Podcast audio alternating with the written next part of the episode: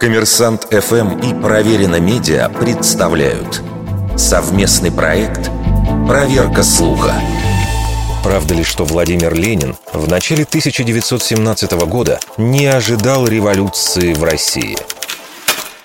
Утверждение о том, что еще за несколько месяцев до октябрьских событий Ленин не мог предположить падение Российской империи, можно встретить не только в блогах и популярной литературе, но и во вполне солидных книгах. В качестве доказательства этой точки зрения чаще всего приводят слова Ленина, произнесенные перед рабочей молодежью в январе 17 года в Швейцарии.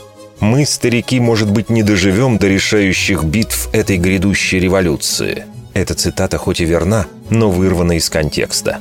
Под грядущей революцией Ленин понимал победу коммунизма в Европе и во всем мире, а не только в России – Контекст позволяет также понять, почему 46-летний Ленин назвал себя стариком. Это был риторический прием. Он действительно был намного старше слушателей.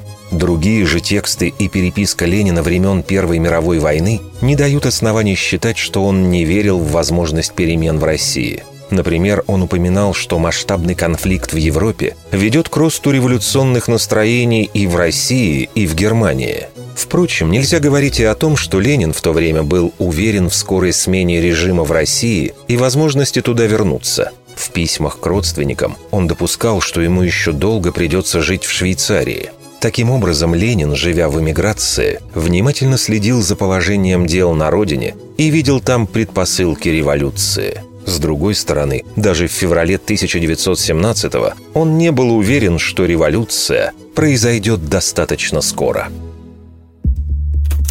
Вердикт. Большей частью неправда.